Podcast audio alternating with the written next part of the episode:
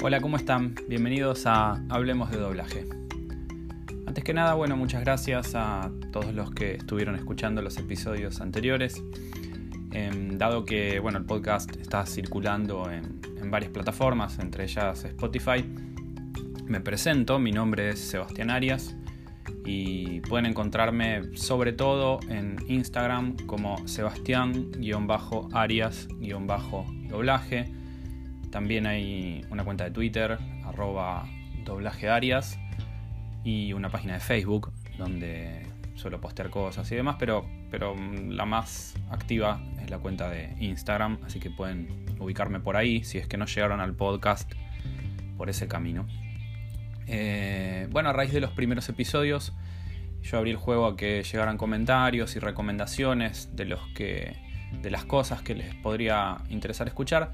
Y hubo una que se dio de manera natural que me llamó bastante la atención, que me preguntaban acerca de qué pasa fuera de Buenos Aires, es decir, en el interior o, en las provincias de Argentina. Y de todas las propuestas fue la que primero prendió porque dije, sí, la verdad que estaría buenísimo dar visibilidad a, ese sector y de paso eh, averiguar y aprender en el, camino. Y como yo les decía en, el episodio cero, para aquellos que no lo escucharon, eh, bueno, el podcast, la palabra podcast que es de, difícil de digerir, eh, yo prefiero hablar de charlas y, o conversaciones o diálogos. esta breve sección, digamos, como que inauguro con este episodio, van a ser unas charlas o unas conversaciones con gente de distintas provincias, algunos que conozco, algunos que no conozco tanto, em, pero son pequeños diálogos y, charlitas con gente que está haciendo cosas de doblaje fuera de Buenos Aires. Y bueno, en, esas charlas precisamente lo que quiero es averiguar en qué, estado están, en qué parte del proceso, qué intenciones tienen. Eh, así que con el correr de los episodios vamos a ir conociendo un poco en qué estado de situación está el resto del país. Para este episodio, a continuación van a escuchar una charlita que tuve con Gabriel Romero. Gabriel lleva adelante un proyecto en Mendoza que se llama Doblajes Creativos. Eh, hablamos bastante de cómo nos conocemos y de cómo nos conocimos sobre todo en, en la charla, así que los dejo directamente para que escuchen un poquito eh, puede que haya algunos problemas de audio, de comunicación, porque lo hicimos vía Skype y les pido paciencia porque al principio hace un poquito de ruido, pero después se, soluciona. Eh, como les cuento, la idea es compartir las experiencias de, estas personas que se están mandando y que están comenzando este camino, como para alentarlos a que aquellos que están ahí en duda de si es posible o no es posible se animen a, empezar un, camino parecido. La verdad que eh, Gaby y su equipo hace relativamente poco que está, que está trabajando y la curva de aprendizaje que, que metieron es increíble. Así que, bueno, sin mucho más que decir, los dejo con la charla que tuvimos con Gaby.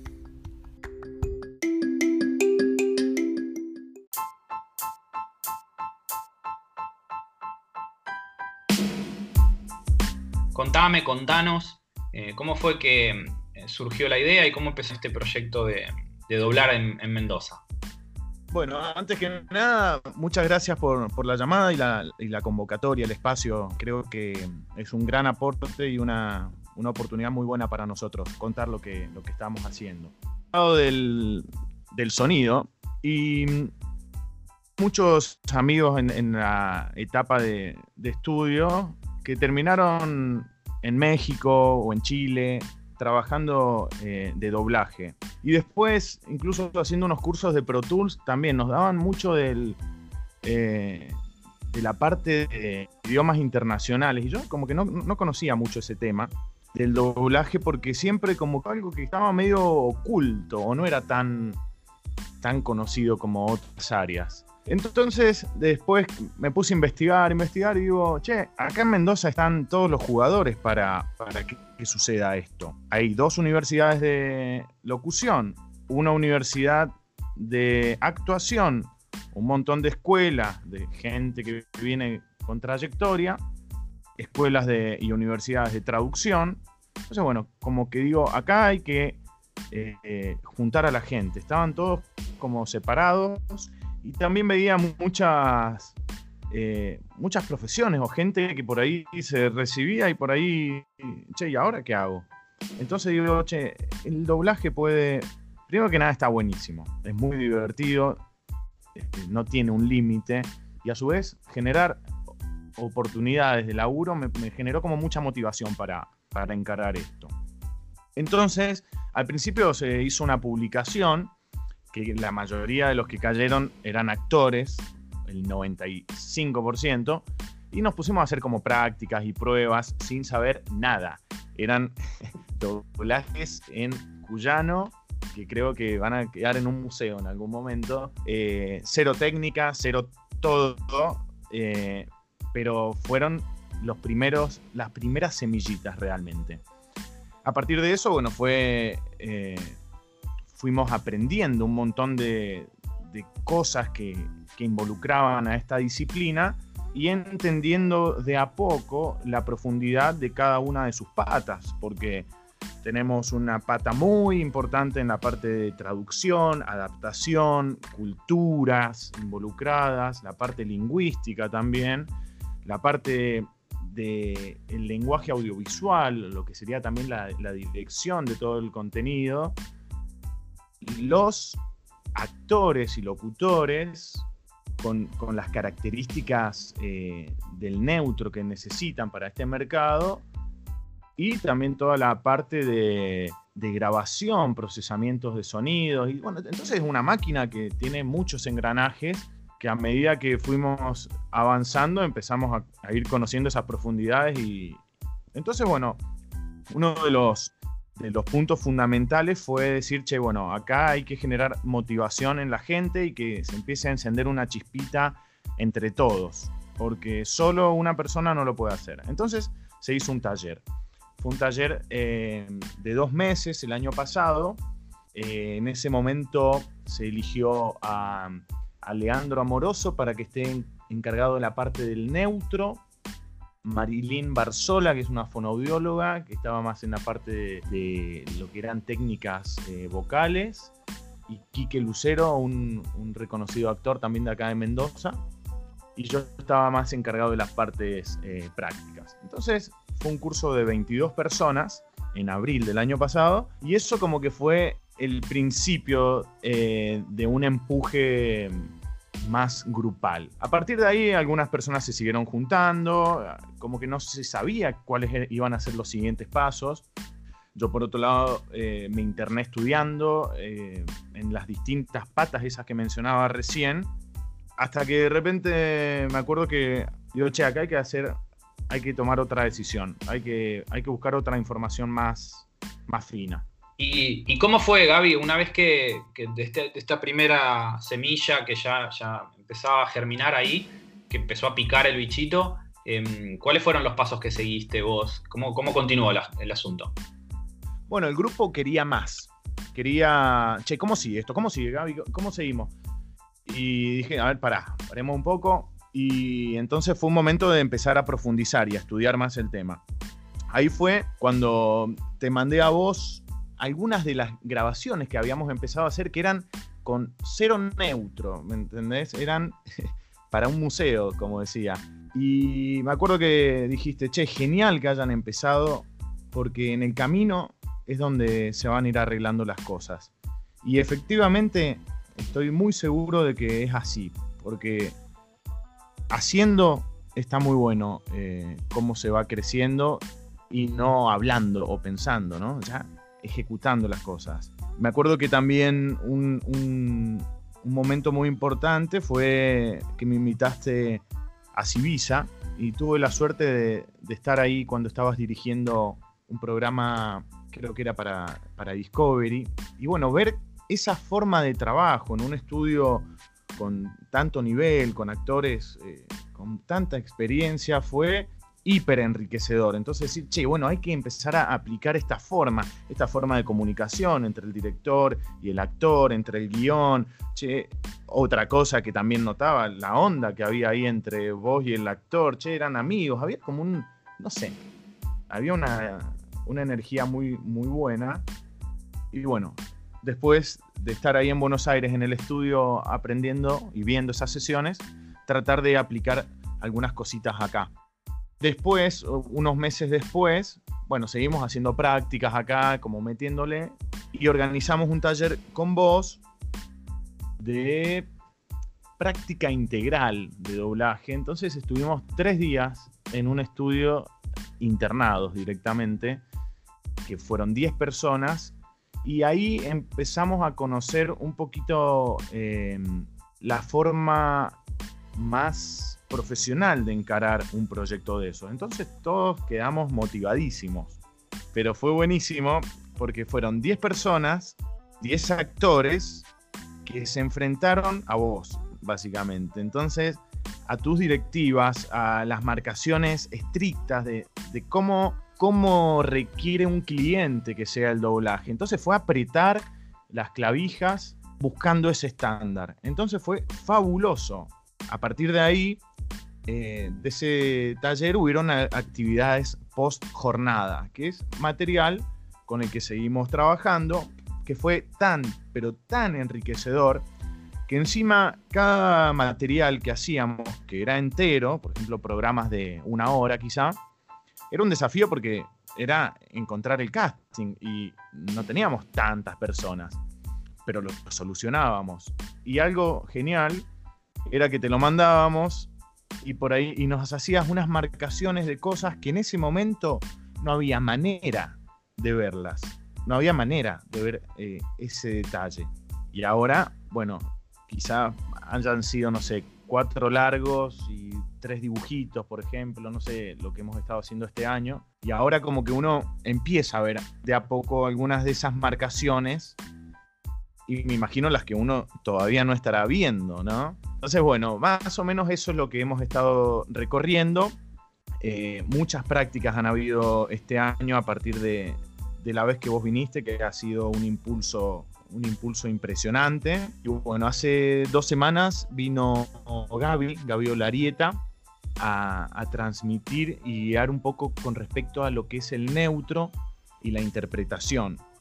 Entonces, bueno, varias personas eh, de las que venían trabajando se sumaron a ese, a ese taller y nuevamente profundidad en el área esa de, de la actuación, de la interpretación, cada vez más elementos, muy contentos de estar vinculados con, eh, con vos, con Gaby, con un montón de gente que apoya lo que estamos haciendo y, y bueno, estamos creciendo, estamos creciendo mucho y, e incluso creo que hasta me animo a decir que hay un grupo de personas que ya está a un nivel muy digno para, para estar trabajando a un nivel alto ya. Gaby, contanos a todos más o menos de cuánta gente estamos hablando. ¿Tenés un estimado? para, el taller de Gaby sé que se agregó otra gente que capaz no venía trabajando con vos, pero hay un, hay un elenco ya de cuántos. Yo te diría que hay un elenco estable de unas 25 personas. Mira, te voy a tirar un, un poco algunos números. El primer taller fueron 22 personas, el que fue hace un año. En el tuyo fueron 10.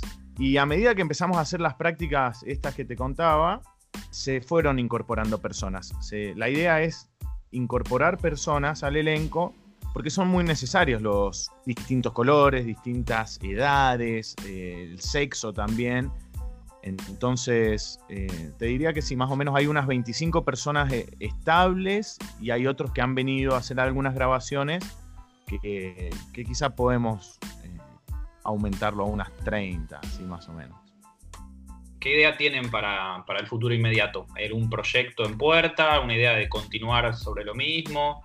Mira, de vuelta, el, mayor objetivo es que esto genere trabajo. Pero para ello hay que cumplir muchos objetivos antes, que son más, más chiquitos, ¿no? Uno muy preciso, que es pronto, probablemente en julio o agosto, es transmitir lo aprendido por todo este grupo de personas que te cuento, que quizás los más estables de esos 25 sean unos 13 o 15. Transmitir, dejar un legado de lo, de lo que ha estado sucediendo, ¿entendés? A un nuevo grupo de personas. ¿Por qué? Porque siento que el elenco tiene que ser más grande. siento que hay que aumentar la capacidad de producción del estudio, tener una capacidad de producción mayor. Eso es fundamental. Entonces, bueno, las prácticas que hemos estado haciendo se van a transmitir a un grupito que, que se ha estado sumando, pero no tiene, no tiene tanta gimnasia. También estamos incorporando a profesionales de otras áreas, en el área de traducción, en el área de sonido, he estado muy metido en todas y estoy como empezando a, delegar un poquito más. Tenemos ganas de, explorar el área cantada, porque también eh, muchos de los talentos son cantantes con mucha trayectoria. Y he escuchado, he recibido críticas de varias personas de, que han escuchado muchas producciones cantadas en América Latina que, que quizás andan flojas. Entonces pienso que tenemos una fortaleza ahí con tantos cantantes que me gustaría probar. Y otro objetivo que, bueno, es tratar de a poquito ir ingresando al mercado, ¿no? Alianzas con otros estudios, nos gustaría hacer estudios quizá más grandes o más chiquitos que por ahí se puedan solucionar cosas de manera conjuntas y así enfrentar desafíos más grandes, ir mirando un poquito quizá ferias más adelante. Pero bueno, la idea es, como dijiste vos, continuar, seguir empujando esto y, bueno, ya hay algunos objetivos ahí que te, mencionaba.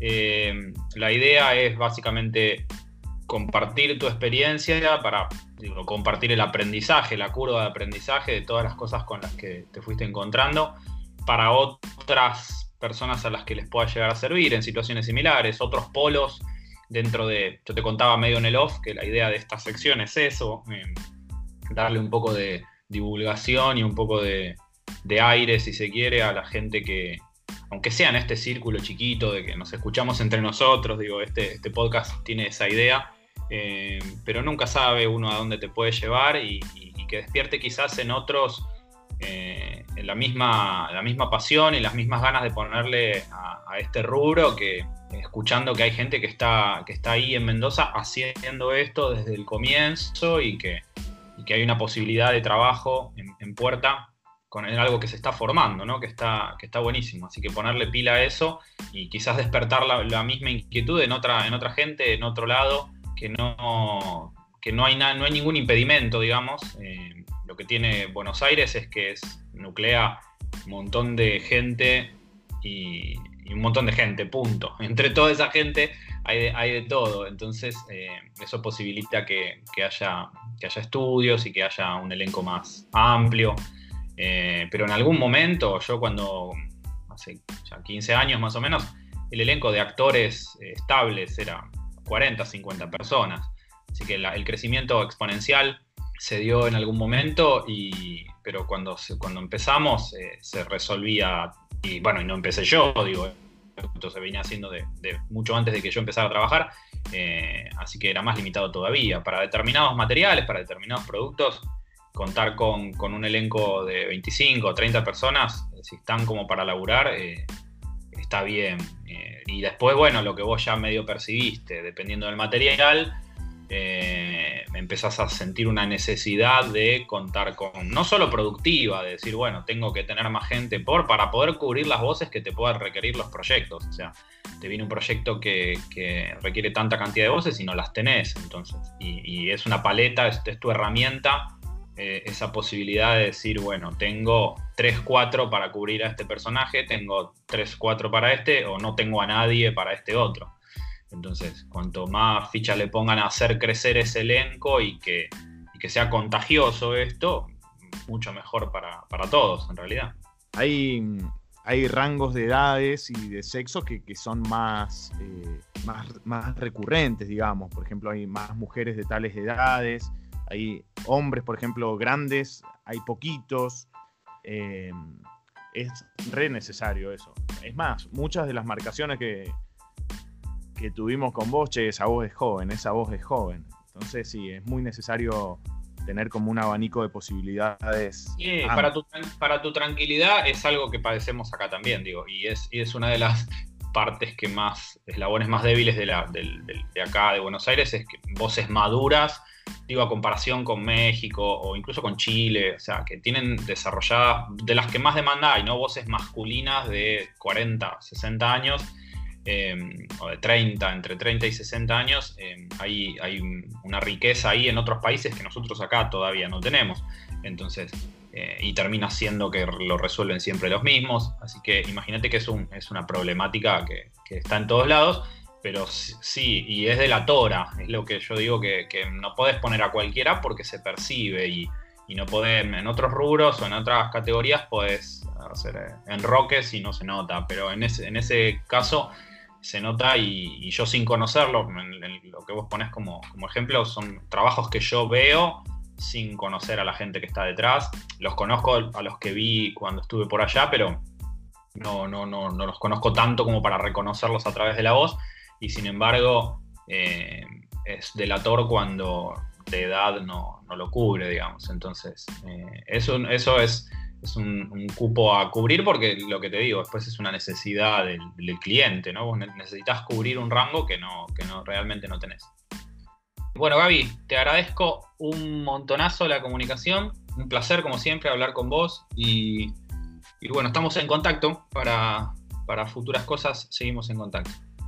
Bueno, Seba, muchísimas, muchísimas gracias a vos. Te felicito por esto nuevo, lo del podcast. Y, y no solo lo del podcast, sino siempre apoyando para hacer crecer toda esta comunidad desde tu Instagram, desde tu página anterior y siempre realmente apoyando y, bueno, a nosotros siempre nos ha servido tu, confianza, tu amistad y, y bueno, muchas gracias ahora también por este espacio.